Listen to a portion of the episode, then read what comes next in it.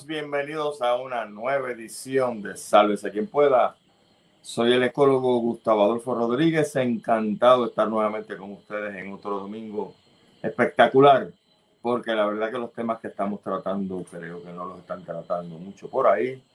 Y nosotros pues siempre, como decía aquel dicho de Panasonic, anticipando el futuro, pues esta vez no estamos anticipando el futuro, pero sí queremos hablar del futuro de cositas que pueden pasar aquí en Puerto Rico porque el tema de hoy es bastante escabroso, porque se trata de vidas humanas y cuando estamos hablando de eso, pues hay que tirar la línea. Mis amigos, como siempre decimos, este programa va todos los domingos a las 9 de la noche a través del Facebook, de la página de fanpage de Facebook, SQP, sálvese quien pueda. Recuerden que estamos también a través de Twitter y a través de Instagram en arroba Salve CPR. Y por supuesto tenemos un total de 15 plataformas para cubrir todos los programas que hemos hecho desde hace 800 años, casi literalmente. Están en estas plataformas y están también en la página de SQP, sálvese quien pueda, porque como ustedes saben, eh, hicimos una migración de Radio Isla cuando empezó el COVID aquí a Facebook y nos hemos quedado en Facebook, porque la verdad que lo digital es lo que está definitivamente en la onda y por ahí es que va el asunto para el futuro, hablando de, de situaciones de futuro, ¿no? Y como bien decimos, pues estamos a su orden, estamos listos para un nuevo programa y esta vez en una, con un tópico, pues como dije, eh, bastante delicado, porque se trata de vidas humanas. Hoy, mis amigos, vamos a, tratar un tema que, como ustedes saben, está haciendo noticia, pero yo quiero tratar de estirar el chicle un poquito más de lo que lo han estirado quizá en los, eh, las coberturas mediáticas sobre lo que pasó en este edificio de Champlain Towers en Seaside, en Miami. Y por supuesto, como es un tema delicado y estamos hablando básicamente de infraestructura, pues uno tiene que traer aquí lo mejor que se puede conseguir. Y lo mejor que se puede conseguir se llama el ingeniero estructural José Pepe Izquierdo Encarnación. Don José ha ejercido como ingeniero durante los pasados 30 años. Tiene un bachillerato y maestría en ingeniería civil en la Universidad de Puerto Rico y fue presidente del Colegio de Ingenieros y Agrimensores de Puerto Rico. José fue galardonado con el Premio de Ingeniero Distinguido de San Juan en el año 1992 e Ingeniero Civil Distinguido de Puerto Rico en el año 2002. También ha trabajado en el ámbito internacional de ingeniería, logrando ser presidente del 2003 al 2004 de American Concrete Institute International. En la Cámara de Comercio, don José Izquierdo ha, servido por varios años en la Junta de Directores y también fungió como su presidente. José ha sido secretario de Estado, secretario del Departamento de Transportación y Obras Públicas, presidente de la Junta de Directores de la Autoridad de Carreteras y Transportación, de la Autoridad de Puertos, de la Autoridad Metropolitana de Autobuses, de la Autoridad de Energía Eléctrica y de la Autoridad de Edificios Públicos. Yo no sé cómo él ha corrido para candidato a la gobernación, así que un día esto él no lo dirá. En el año 2010 recibió el premio Urbe por su aportación y colaboración con la arquitectura y actualmente es principal de la empresa de servicios de ingeniería Porticus. Y quiero aclarar que también es exalumno de la clase del 1975 del Colegio San José de Río Piedras, de la cual yo soy miembro, y la razón por la cual estoy ronco es porque nos amanecimos ayer hasta las tantas, jorobando, cantando y pasándola muy bien con los otros colegas y amigos de la misma clase. Así que sin más preámbulos, bienvenido, don José Pepe Izquierdo Encarnación. Buenas noches, Gustavo, y y buenas noches a toda la audiencia que, que tiene de domingo en domingo. Qué bueno tenerte por aquí. Y qué bueno que sobreviviste anoche. Bueno, todavía me duele todo. sí, eh, a mí la garganta, quizás un pie, pero vamos para adelante. Pues qué bueno, José, qué bueno que estás con nosotros en la noche de hoy. Y vamos a ir directamente al grano porque el tema es bastante largo. Y si algo quiero aclarar, que si algo bueno tiene José, es que él explica en arroz y habichuela las cosas. A veces nos damos con personas que son muy buenas en lo que hacen. Pero entonces nos van al espacio y cuando usted viene a ver está más perdido con Juan Visco. Y obviamente, pues usted parte de la premisa de que la persona sabe y sí sabe, pero no entendió un pico. Y como yo no soy ingeniero, pues yo me voy a poner hoy en la misma silla de cualquiera de los amigos que nos están viendo. Así que José, si yo no entiendo algo, pues ya tú sabes, voy a levantar la mano, hago la pregunta y por favor, pues me la contesta. Y si me la tienes que repetir 20 veces y tú y yo hemos sido maestros, pues ya tú sabes cómo es esto. Bueno, vamos a empezar con el asunto de los derrumbes de edificios, José. Este, y yo creo, voy a empezar por una pregunta que quizás no suene inteligente, pero quiero ver pues cómo bregamos con el asunto. Este evento de edificios que se derrumban parcialmente o totalmente a través del mundo, sin terremotos, sin ningún tipo de aparentemente razón, ¿verdad? Natural. Es una cosa normal.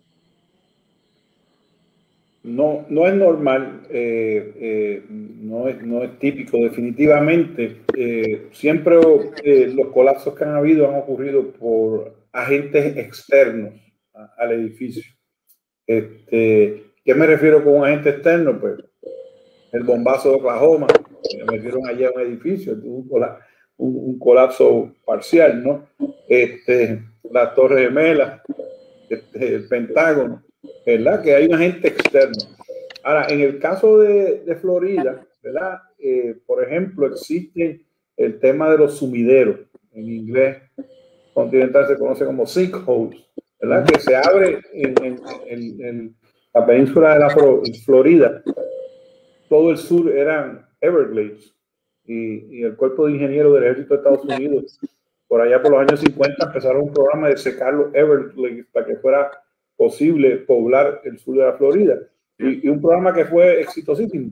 Pero eh, eh, no evita que eso ocurra. Mi abuelo tenía una casa en Zona Lake, que es como a dos horas al norte de Miami. Y un día el patio de atrás se abrió un hoyo y la casa a la mitad se le fue por el hoyo para abajo a mi abuelo. Este, y, perdió la inversión. Este, y, y en, en, este caso en particular del edificio eh, de Miami de esta semana, obviamente algo ocurrió externamente, ocurrió que, que gatilla, ¿verdad? Un, proceso, podemos ver en el video cómo el centro empieza a hundirse. Déjeme decirle que, que hoy tuve acceso a los planos, a los planos estructurales del edificio, que no había tenido acceso a ellos. Y, y esta es una ampliación. Son, son, no, no, fueron todos hechos a la misma, a la misma época. Eh, y, y, lo que se hunde, que se aprecia en el video, que sale esta humarada, eh, una, una, nube extraordinaria, eh, es en el centro. Y, y, cuando eso cae, obviamente ustedes se tienen que imaginar que pedazos de vigas, pedazos de losa, pedazos de paredes volaron para los distintos lados, que es, a mi entender, lo que causa que la torre que se ve en el video a la derecha, primero se empieza a inclinar un poco y luego la torre cae, ¿verdad? Como si fueran corta, una encima de la otra. Este, me han preguntado por qué la de la izquierda no le pasó eso. Si, si, observan las fotos que se ven del edificio, eh, en ese lado, la torre de la izquierda, que era la original, tiene paredes que son típicas de donde están eh, los elevadores, escaleras, etcétera. Obviamente tiene que haber protegido eh, muchísimo, muchísimo la estructura. Así que en este caso en particular, de, de, desde que vi el video del colapso, pues me parece que hay una, una, una, una hay dos teorías, ¿verdad? Que, que, una, que se abrió un sumidero debajo del edificio, eh, y dos, ¿verdad? Que eh, eh, una o dos columnas en el centro del edificio fallaron, ¿verdad? El edificio tenía un deterioro. En uno de los artículos de periódico que leí hoy, hablan de una señora que estaba hablando con su marido y que ella le está contando que, que está viendo un cráter en el centro del edificio Y, que en eso pues se cortó la comunicación, ¿verdad? Y, es una de las personas desaparecidas al momento. Así que, eh, porque tiene que haber habido un, un, agente externo, ¿verdad? También hoy vi publicado que esto lo discutí con, con la meteoróloga Ada Monzón. En Florida, los pasados 25 años, ha sufrido ataques de unos huracanes inmensos, ¿verdad? Quizás el más famoso fue eh, el huracán Andrews, ¿verdad? que devastó la Florida y que mejoró los códigos tremendamente, porque como decía mi abuela, que para descanse, eh, ahí las casas son de cartón, eh, era lo que decía. Este, pues que, porque, porque esto es importante, estos edificios están construidos en, en, la orilla de una playa de una isleta, ¿verdad? Paralela a la de Florida. Obviamente, todos, la mayoría de los que estamos aquí, vimos de cerca el huracán María en acción y sabemos que cuando eso sopla con viento, ¿verdad? Eh, la lluvia va horizontal. Pues, ese viento igualmente empuja hidráulicamente eh, debajo de la arena, la ola sube, empuja de la arena, y han habido muchos eventos de esta naturaleza, ¿verdad? Y, y, uno de los ingenieros hoy también que entrevistaron hablaba de esa teoría, que, que es lo que puede haber producido ese, ese, ese sinkhole, ¿verdad? De que con la presión llegó un tiempo, se va creando unos canales, una infiltración debajo de estas arenas, ¿verdad? Y llegó el momento que dijo, hasta aquí llegué, y, y puede haber causado eso. Así que son, son múltiples factores, han, han surgido muchas teorías este, que si estaban arreglando unos equipos en el techo y a lo mejor eso fue lo que se cayó. Miren, lo que pesa un edificio de alto, que tenga cuatro o cinco máquinas más de aire acondicionado en el techo, no va a causar un colapso del edificio. Eh, que los balcones tengan corrosión, tampoco eso causa el colapso del edificio. Eso crea un problema en los balcones, ¿verdad? Y aquí en Puerto Rico hay firmas importantes de reparación que han ido corriendo los balcones de los apartamentos en Isla Verde, etc. Pero la pregunta que, se que, que, todo el mundo me llamaba, el WhatsApp mío se estaba explotando eh, eh, el viernes, ¿no? Mi edificio se va a caer, ¿verdad? Y, y lo, lo, que he repetido múltiples veces es que la construcción en Puerto Rico es diferente en los edificios de apartamentos que lo que es en el sur de la Florida. ¿Y por qué es tan diferente? Todo el mundo que ha visitado un apartamento un edificio de apartamento o vive en uno de ellos, a ver que, que, los apartamentos tienen paredes de concreto y las losas de concreto están de pared a pared. En el caso de estos edificios de la Florida, eh, son lo que se llama el concepto de losas planas, flat, flat plates en, inglés, que tengo la torta de concreto y, y tengo una columna. Y entre la torta de concreto y la columna no hay vigas, sino simplemente eh, está ahí. ¿Qué sucede? Este sistema no, no tiene demasiada rigidez. Si hay algún problema que el edificio se mueve, lo que va a ocurrir es que la columna atraviesa la losa de piso y ahí es que viene el colapso. Y hay fotos eh, disponibles ya en internet donde hay retratos de, de este condominio donde vemos que, que, la columna atravesó las losas, eh, eh, que corrobora esa teoría y por eso es que, que cae tan limpio, ¿verdad? En términos de, estructurales, ¿verdad? Que cae como tortas, tortas, y están las fotos, ¿verdad? De, particularmente en el lado de la derecha, donde están las losas una encima de la otra, ¿verdad? Aquí en Puerto Rico ese tipo de edificios se prohibió desde 1987, ¿verdad? Eh, se usó en algunos casos de edificios de oficinas, pero la gran diferencia es que Puerto Rico está sujeto a terremotos, ¿verdad? Yo ya el año pasado eh, eh, se parece, estamos en Puerto Rico en Jumanji mode, aquí está pasando de, todo, de, todo. Este, y ¿qué quiere decir que, que, que, porque eso es bueno para en términos de los edificios que tenemos en Puerto Rico? Es que los edificios tienen que ser más fuertes porque tienen que tener la capacidad de resistir un terremoto. En Florida no hay terremotos en el área de Miami, por lo tanto no se diseña contra terremotos. Los edificios para terremotos, pues tienen vigas, tienen paredes, ese tipo de cosas, ¿verdad? Lo cual los hace más redundantes, los hace más fuertes, lo cual los aleja más de la posibilidad de un fallo súbito, otra vez, a menos que hubiera un agente externo, ¿verdad? Así que en ese sentido, pues Eh, esa es una gran diferencia entre la construcción de nosotros y la construcción del sur de la Florida. Si te entiendo bien, señalaste al principio que la parte que se derrumbó fue la extensión del edificio original, ¿es correcto? Eso es correcto. Esa extensión eh, se tiene que certificar, me imagino, como el resto del edificio original. Eso es correcto, eso es correcto. Eh, eh, hay que pasar por, el proceso, por el proceso de plano, de plano y todo ese tipo de cosas. Yo cuando vi las primeras imágenes decía, pero ¿cómo partió tan limpio? ¿Verdad? Cuando se rompió la parte del centro, cae la otra y, y, el edificio a la izquierda, ¿verdad? Eh, estaba parado ahí como si hubieran cortado con, con, una cuchilla, ¿verdad? Y, y, es porque es producto de una ampliación. no, no vemos tanta varilla en ese lado, ¿verdad? Eh, de conexión al edificio. Este, así que tiene que haber habido juntas de construcción, lo que se llama juntas de construcción, ¿verdad? A veces vamos caminando por un pasillo, en un tribunal aquí o en un condominio, y en el piso vemos como una vara de estas aluminio. Entonces, porque ahí hay una junta. El diseñador partió el edificio en pedazos, ¿verdad? Para poderlo controlar mejor su comportamiento. En este caso, como son construidos en épocas diferentes, pues típicamente hay una junta de construcción entre el edificio y, de uno y otro. Aquí veo una situación de lo más interesante, José, y es la parte económica. Obviamente, en esta sociedad que nosotros vivimos, las demandas están a trocha y moche. Y si tú señalas de que las dos posibilidades más, más certeras, quizás, sean el asunto de un, un sumidero que se abrió de momento o el asunto de que las columnas fallaron, si fue un sumidero, no hay a quien demandar. Pero si fue un fallo en columnas, hay mucha gente a quien demandar. ¿Ves por voy el asunto? De, acuerdo, de acuerdo. De acuerdo.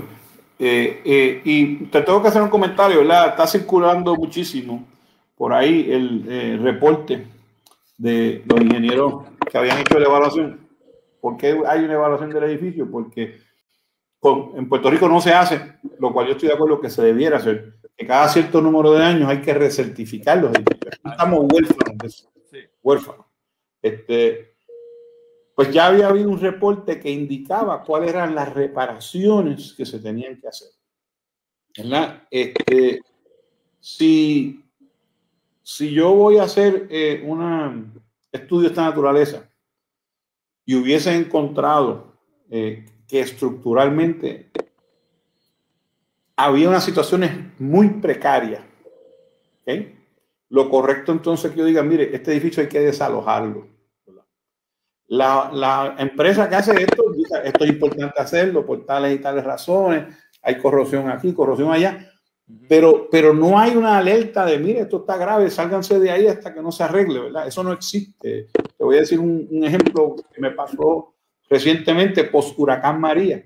Este, todos se, se ven acordar los puertorriqueños del famoso edificio de los peluches en el viejo San Juan, en la calle Norzagaray, eh, que hizo famoso el gánster, porque uno de sus personajes se tiraba desde el edificio de eso y esas cosas.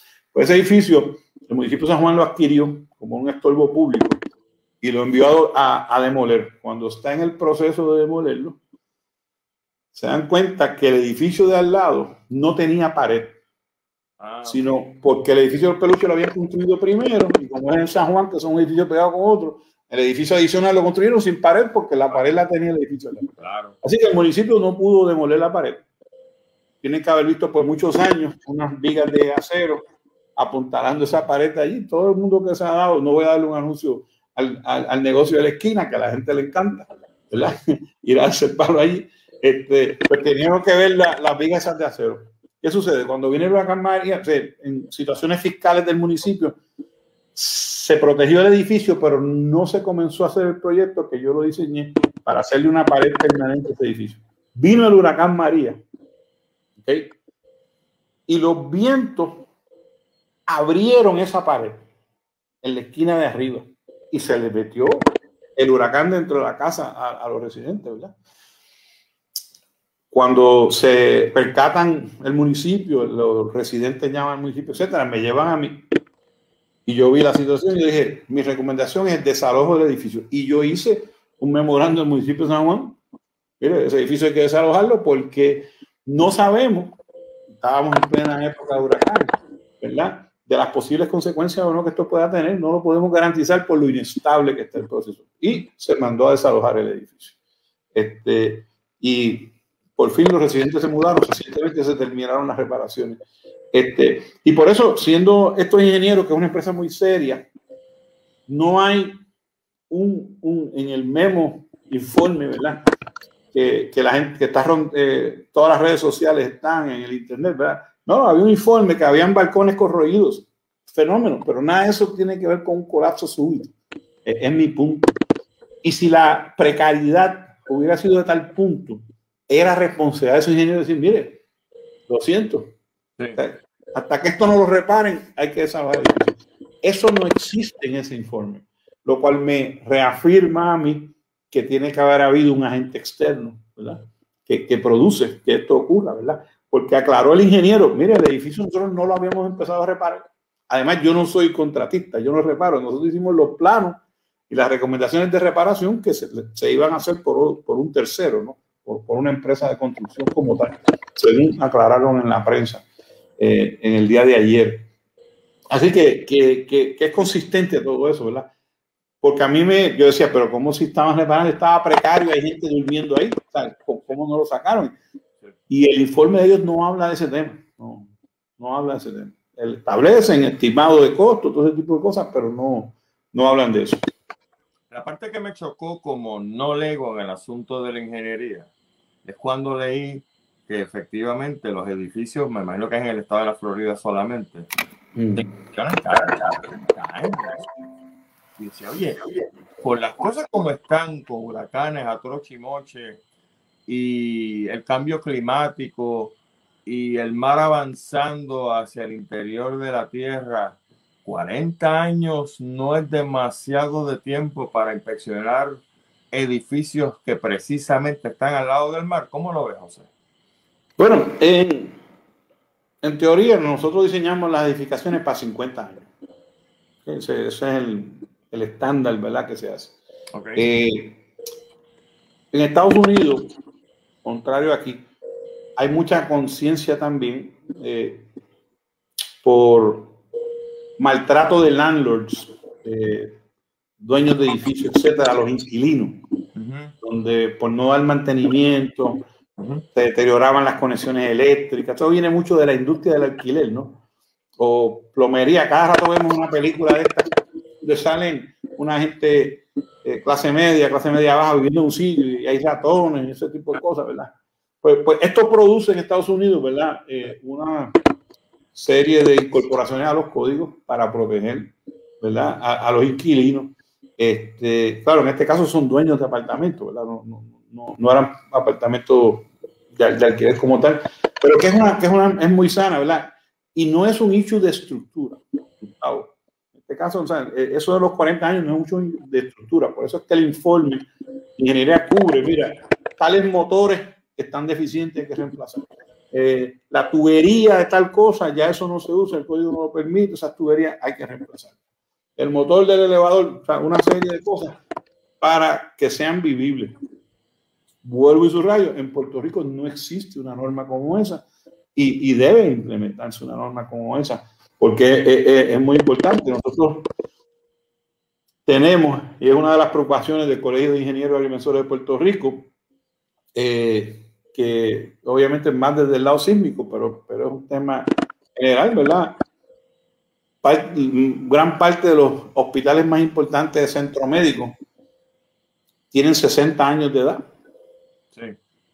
Este, Irán Bison, Codiceo Roberto Clemente, tienen 60 años de edad. Los ballrooms, ¿sabes? sitios donde se congrega mucha gente. Ballroom del Caribe Hilton, ballroom del Hotel San Juan tienen 60 años. Este, Centro de Bellas Artes, que para los que son como yo antes de menudo, esa era la sala moderna de festivales. El, Centro de Bellas Artes tiene 60 años ya casi. O sea, eh, y entonces por eso es que es importante este concepto de, de las recertificaciones, ¿verdad?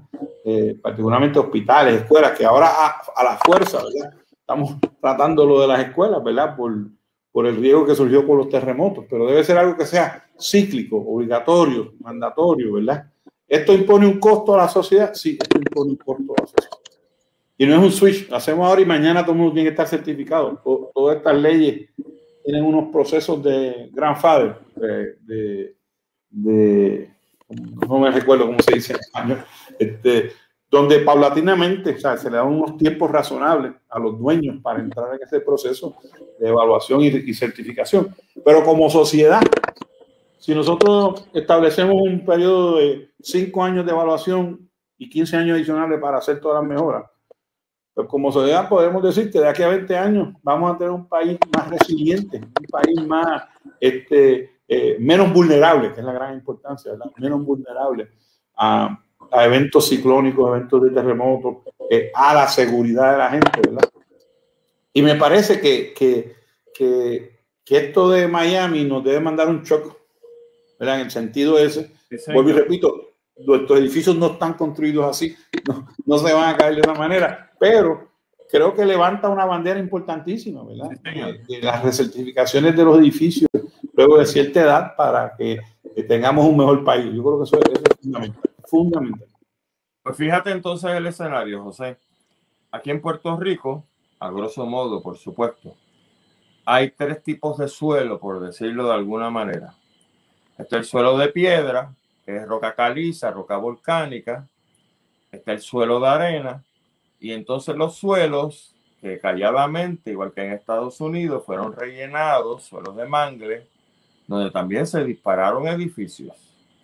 Si esas certificaciones el Estado entonces entiende que sí que hay que hacerlas, ¿por dónde empezarían los ingenieros? Me imagino que por las áreas más sensibles como la arena y el babote, ¿no? Lo que fue babote. Sí, eh, en, los códigos modernos, Gustavo, eh, exige ¿verdad? Eh, déjame ir un paso atrás. Sí.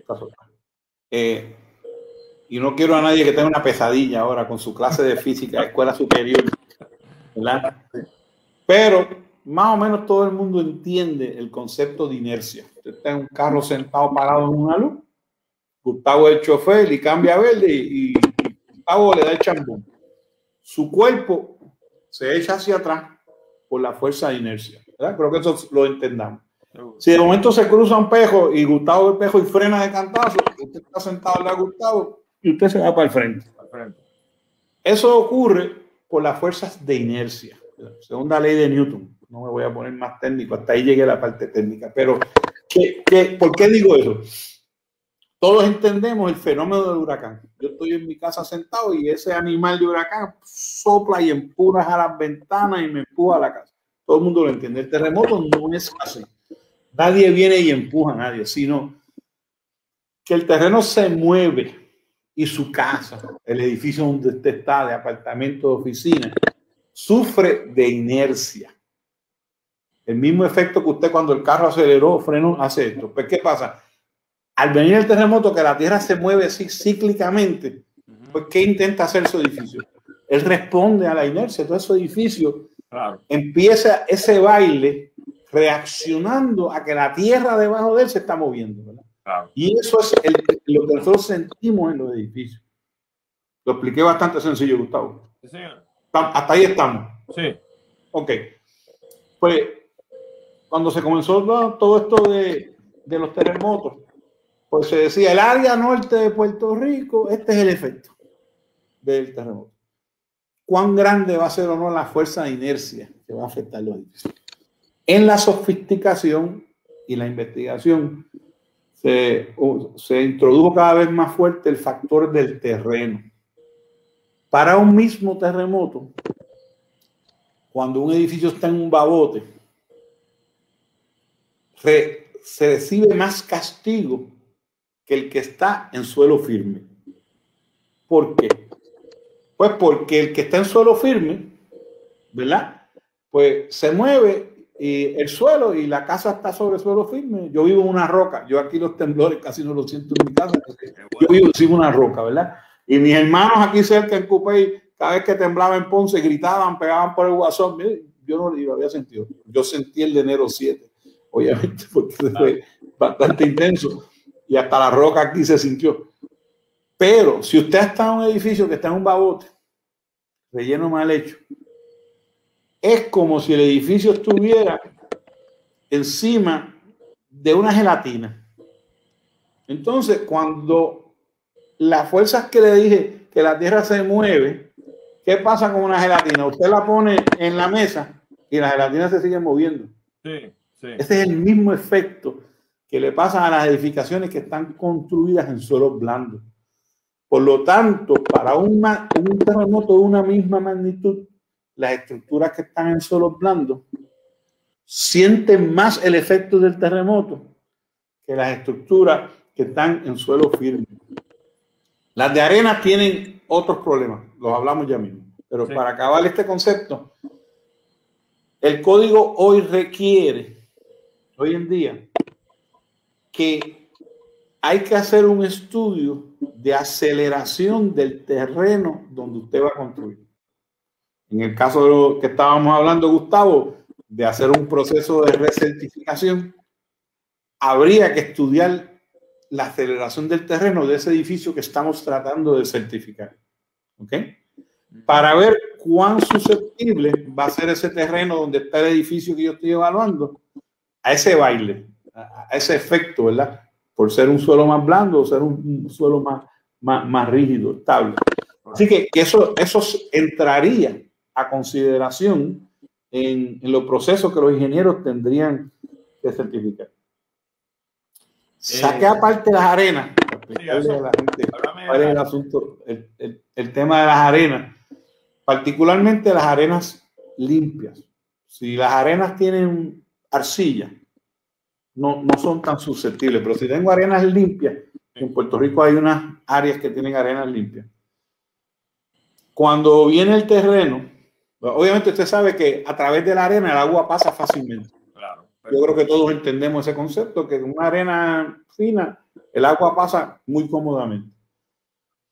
Volvemos al terremoto. La tierra se agita y vibra.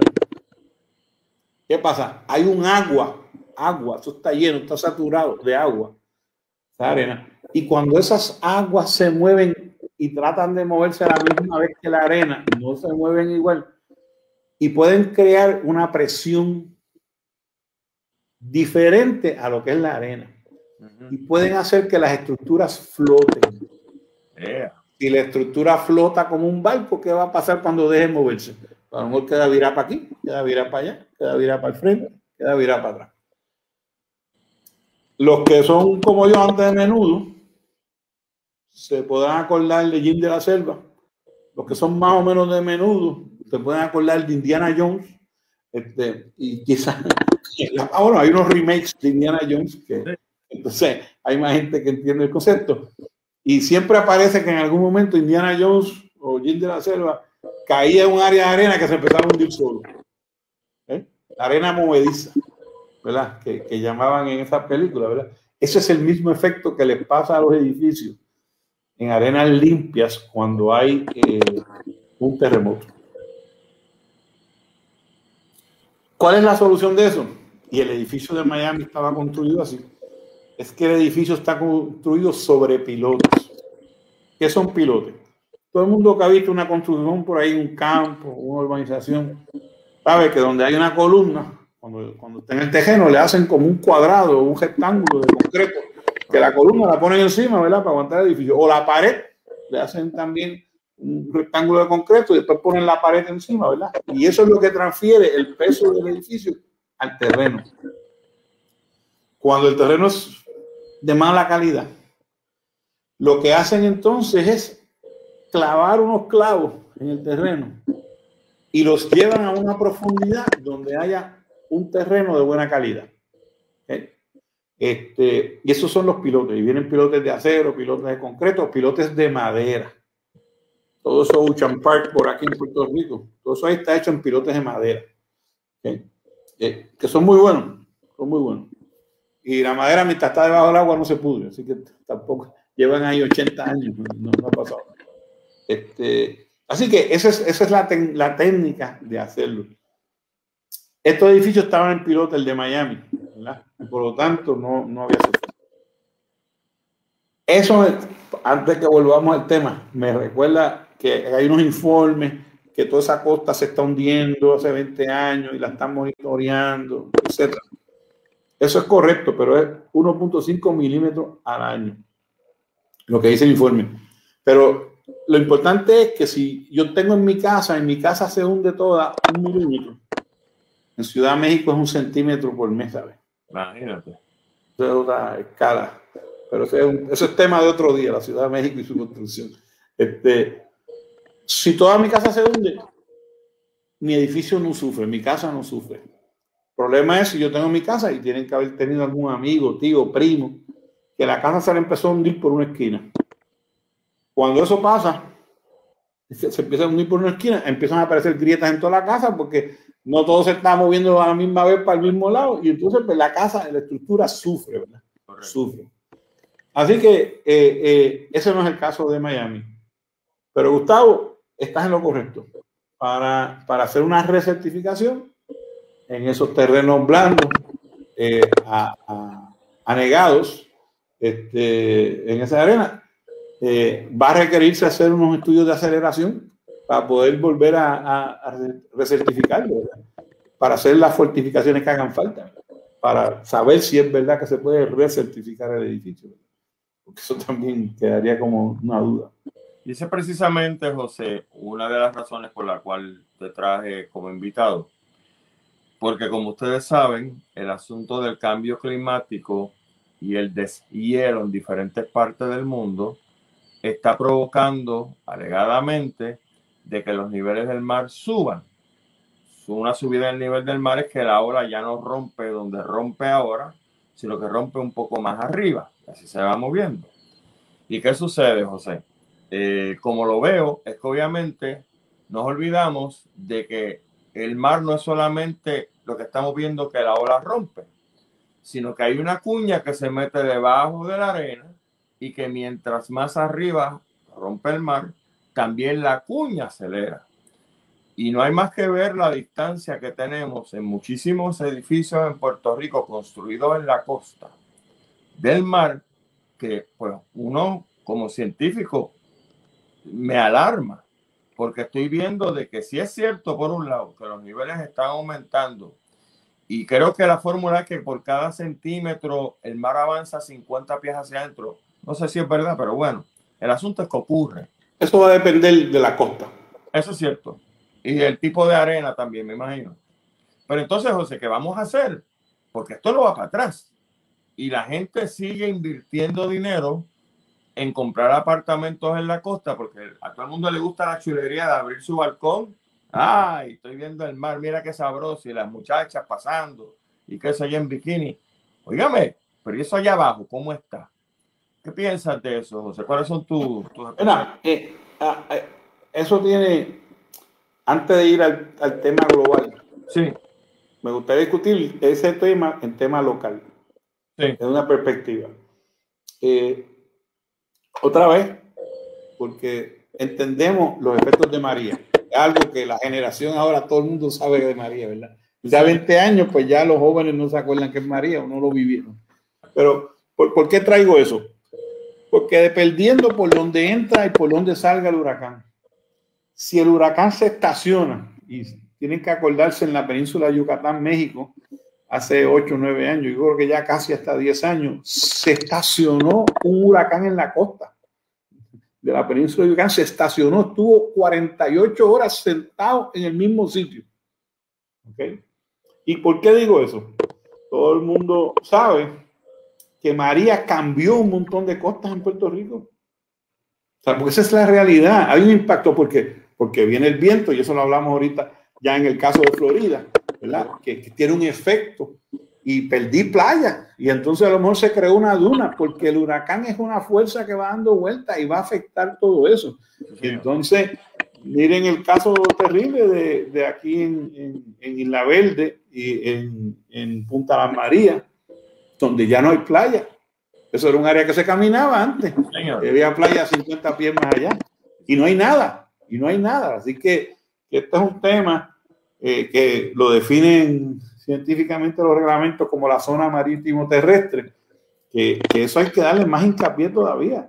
Hay que reforzarlo con mucho más fuerza, porque no solo es un issue del global warming, que ahora vamos al tema este internacional, sino es un issue que nosotros los huracanes nos pasan por el lado y nos pasan a través, y cada vez que nos pasan a través, hay, hay un efecto enorme, enorme. Si su propiedad está en el mar, va a perder la propiedad, va a perder la inversión de su vida, ¿verdad? Así que, que, que, es muy importante. Eh, hubo unos cambios dramáticos en las costas de Puerto Rico, eh, no solo en las que le dio de frente allá abajo en Naguau, este, Humacao, yo vi unos daños, unas cosas terribles. Yabucoa. Y Yabucoa, yo, yo inspeccioné cientos de edificios. Eh, haciéndole servicio a una compañía de seguro. Este, pero cuando se fue por fin el huracán, en, en, la, en, en, su proceso de girado cogió la costa oeste de Puerto Rico y le cambió la forma. Y, y ahí que vemos edificios que se partieron, eh, porque antes tenían playa enfrente y pasó el huracán y ya no tenían playa, más un pedazo del edificio estaba dentro del mar. ¿Verdad? Y eso es que tenemos que entender que es una realidad, eso no es un mito, es una realidad. Ustedes pueden querer negar o no el cambio climático. Yo no yo vengo aquí a convencer a nadie, pero yo espero que lo del huracán María lo entiendan, porque lo vivimos en carne propia, ¿verdad? De, de esos efectos. En cuanto a, al global warming, ¿verdad? La naturaleza es generosa y todo es reversible, pero si no están habiendo acciones, vemos el liderato mundial este tema mucha gente lo toma como a la ligera, como que no es cierto, como que es un cuco, están metiendo miedo. La realidad es otra. La realidad es otra, ¿verdad? Yo desde mi punto de vista, eh, eh, ingenieros, no somos tan científicos como Gustavo, pero los ingenieros basamos nuestra vida en, en la ciencia, ¿verdad? En, en, nuestra ejecución de lo que hacemos. Eh, este, eso va a seguir empeorándose. Eso no hay freno, eso no hay freno, ¿verdad? Y entonces eh, el, gobierno eh, eh, tiene que hacer un esfuerzo enorme. Mira, yo quiero que la gente entienda, Puerto Rico, gracias al gobernador Rex, Rex Togwell, y eso es historia antigua y medieval para la mayoría de la audiencia que está aquí. Estamos hablando de la década de los 40. fue un gran visionario en cómo hacer un gobierno que funcionara. Y adscrito a la oficina del gobernador estaba lo que llamaban en aquella época el negociado de presupuesto, porque alguien tenía que controlar dónde iban los chavos y para dónde venían. Pero el otro lado, adscrito a la oficina del gobernador, era la junta de planes, no de planificación, de planes. Todo lo que se hiciera en el país, cada centavo que se hiciera, respondía a unos planes, a unos planes. ¿okay? Pasaron décadas, esos poderes se sirvieron, se, fueron diluyendo, diluyendo otras grandes corporaciones públicas, energía eléctrica, carreteras, acueductos, con mucho dinero, haciendo lo que les daba la gana, sin seguir el plan de Puerto Rico. Esa es la realidad. Este, aquí hubo 30 años sin plan de uso de terreno. ¿Y quién planificaba el país? Levitch que hizo pueblos completos, ¿verdad? para bien sea, yo no voy a decir nada. O sea, pero no porque ellos lo quisieran hacer de esa manera, sino porque los planos de ordenamiento del país estaban estancados 20 o 30 años. La población sigue creciendo, hay que ponerlos en algún lado, hay que hacer caso. Así que es una respuesta de, de cómo opera el mercado a, a, la demanda de la gente. Yo quiero tener una casa. Entonces, los desarrolladores, ¿verdad? Y no quise señalar a David nada más, pero como ya él se murió, pues ya no está aquí. Este, eh, pero muchos desarrolladores respondían al mercado, pues la gente necesita casa, hay que hacerla. No hubo plan. Se, se aprueba la primera ley en el 2004 de, que fuerza hacer un plan de uso de terreno. 2004, Gustavo. Toma de 2004 hasta la administración de García Padilla, que eso fue ayer, que se hiciera el plan de uso del terreno. O sea, así no puede funcionar el país. Sí. Y entonces, ahora mismo en reglamento, no siguen los procedimientos, lo invalidaron, ¿verdad? Este, y, el país tiene que tener orden. Y, y, el plan de uso de terreno no es un mapa solamente. Yo, a mí, nos desviamos del tema, ¿no? Es para que entiendan cómo yo como país puedo responder a, los problemas de, globalización, el problema, perdón, de, calentamiento global. Porque tiene que haber orden. Yo, Molinelli tiene que haber escuchado algunas conferencias después del huracán María, como con de los mapitas que decían hasta aquí se inunda, María cogió y esos mapas los hizo Triza, porque demostró que era mucho más inundable por todos los cambios que habíamos hecho en terreno, por todos los cambios. Entonces, si nosotros tenemos un plan de uso que está integrado el desarrollo económico, está integrado el desarrollo de vivienda, está integrado el orden de desarrollo del país, pues entonces vamos a controlar las costas y vamos a controlar las cuencas. Yo no sé cuánta gente está consciente que bajo el huracán María pudieron haber muerto 40, 60 mil personas en Oaxaca por los daños que hubo a la represa. ¿Y por qué se iban a morir? Porque si la represa se hubiera abierto, quedaban inundados todos. Así mismo. Al norte de la represa Carraízo, ¿cuánta gente vive? En zonas inundables. Decenas de miles de personas. Quiero decirle que inspeccioné la, represa de, de, Carraízo. Eso es una mega obra de ingeniería de los años 40 espectacular. Eso no tiene ni un rasguño, así que estén tranquilos. Qué bueno, qué bueno saber. Pero, y, y, oye, y después de María, después de los terremotos, el cuerpo de ingenieros reinspeccionó todas las represas. Ellos lo hacen muy diligentemente. El cuerpo de ingenieros del ejército de Estados Unidos, así que tenemos que estar tranquilos.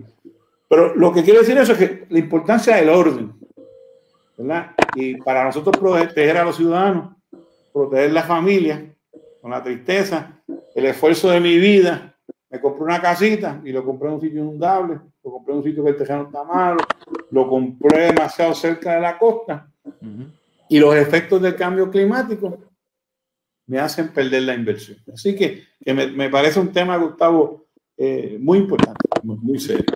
Así mismo es.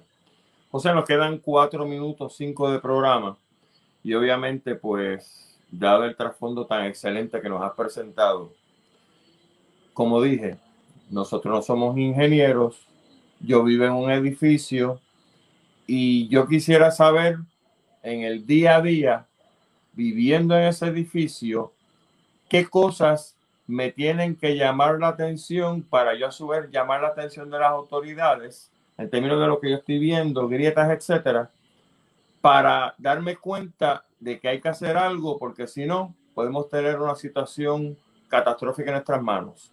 ¿Qué le puedes decir a las personas que viven en edificios que tienen que estar pendientes, quizá en el sótano, quizá en el estacionamiento? Tú dirás. Mira, eh, María, ustedes, van a decir, este tipo está obsesionado con el huracán María. Pero, oye, un fenómeno que fue una cosa. ¿Cómo no? Eh, eh, que nos cogió a la isla entera. O sea, que esto no fue, no fue el Hugo, Hugo pellizcó el este, no, no. Esto nos dio por el mismo centro. Este, sacó para afuera un montón de chismes que tenían los edificios. Yo le digo chismes, ¿verdad? Chivos, cosas mal hechas. El huracán no perdona. Se cayeron empañetados que estaban viejos, se sacaron cosas, se volaron todo, se fueron marquesinas, se volaron vitrinas de tiendas, todo lo que estaba mal hecho, el huracán lo sacó para afuera. Lo mismo que ha pasado con los terremotos en el suroeste. Tembló y el terremoto saca para afuera todos los defectos de los edificios. Como ciudadano, mire, eh, el, el, factor uno que hay que ver es la corrosión. ¿Eh? ¿Por qué es importante la corrosión? El concreto es un material extraordinario cuando usted lo trata de comprimir. Esa es su fuerza. Eso es lo que el concreto es bueno. El concreto no tiene mucha capacidad cuando usted lo ala. Cierto. Por eso es que se le pone refuerzo al concreto el refuerzo es de acero. Entonces, ese matrimonio entre concreto y varillas es lo que hace estos edificios magníficos, pero es ese matrimonio. Por lo tanto, si la parte del matrimonio, que es la varilla, tiene problemas, deja de funcionar el matrimonio. Y por eso es que observación número uno, si se ven varillas explotadas, hay que atenderlas. ¿Por qué? Porque eso es como un cáncer. Cáncer que se detecta rapidito en temprana edad, se resuelve y la persona sobrevive. Si usted sigue posponiendo el cáncer, se lo lleva a pateco, como decían en Río Piedra. Así que es muy importante los condominios en su residencia de un unifamiliar, walk lo que sea. Hay corrosión, es algo a lo que la asociación de condominios, la de vecinos, que sea, tiene que tener la prestación. Lo otro es si empiezan a aparecer grietas. El concreto no miente. Se lleva ahí 20 años pasando esa pared, nunca había una grieta. De momento viene una grieta, eso hay que investigar. Yo te diría que esos son los dos eh, eh, alertas. Eh, más significativas en, nuestro edificio, ¿verdad? Para, para, para nosotros protegernos. Así que varetas explotar y grietas. Y grietas. Y eso levanta banderas rojas y tenemos que ir inmediatamente al administrador y decirle, aquí hay que hacer algo. Hay que, hay que cotejarlo, hay que cotejarlo. Sabrá Dios cuántos edificios están así, entonces pues, obviamente como nosotros nos, el ser humano, nos acostumbramos a las cosas, que uno tira, ya tú sabes cómo es, uno tira una latita aquí, otro tira qué sé yo, y cuando vienes a ver tienes un gran basurero, pero todo el mundo se acostumbró. Lamentablemente es así. Caramba, José, la verdad que ha sido un verdadero placer tenerte con nosotros hoy en Sálvese quien pueda. Eh, hay mucho más tema que se nos quedó, pero por supuesto, pues todo a su debido tiempo. Así que probablemente te está haciendo una invitación para más adelante. Claro que sí. Ocurre del año, eh, tenerte con nosotros nuevamente para tratar estos tópicos que son sumamente importantes y sumamente interesantes. Gracias, José. Muy amable. Y gracias por estar en la clase del Colegio San José del 75. La mejor. Orgullo. Ah, orgullo. Aquí hay que votarse. Un abrazo, mi hermano. Saludos a todos. Muchas gracias por tu tiempo. Mis amigos, no hay tiempo para más. Muchísimas gracias a todos ustedes por haber estado con nosotros en este programa de Salve quien pueda. Espero que haya sido de porque soy como usted. A mí me encanta aprender de las cosas que uno no sabe y si sabe algo, pues todavía pulirse más en el aprendizaje. Gracias a todos ustedes por estar con nosotros en la noche de hoy.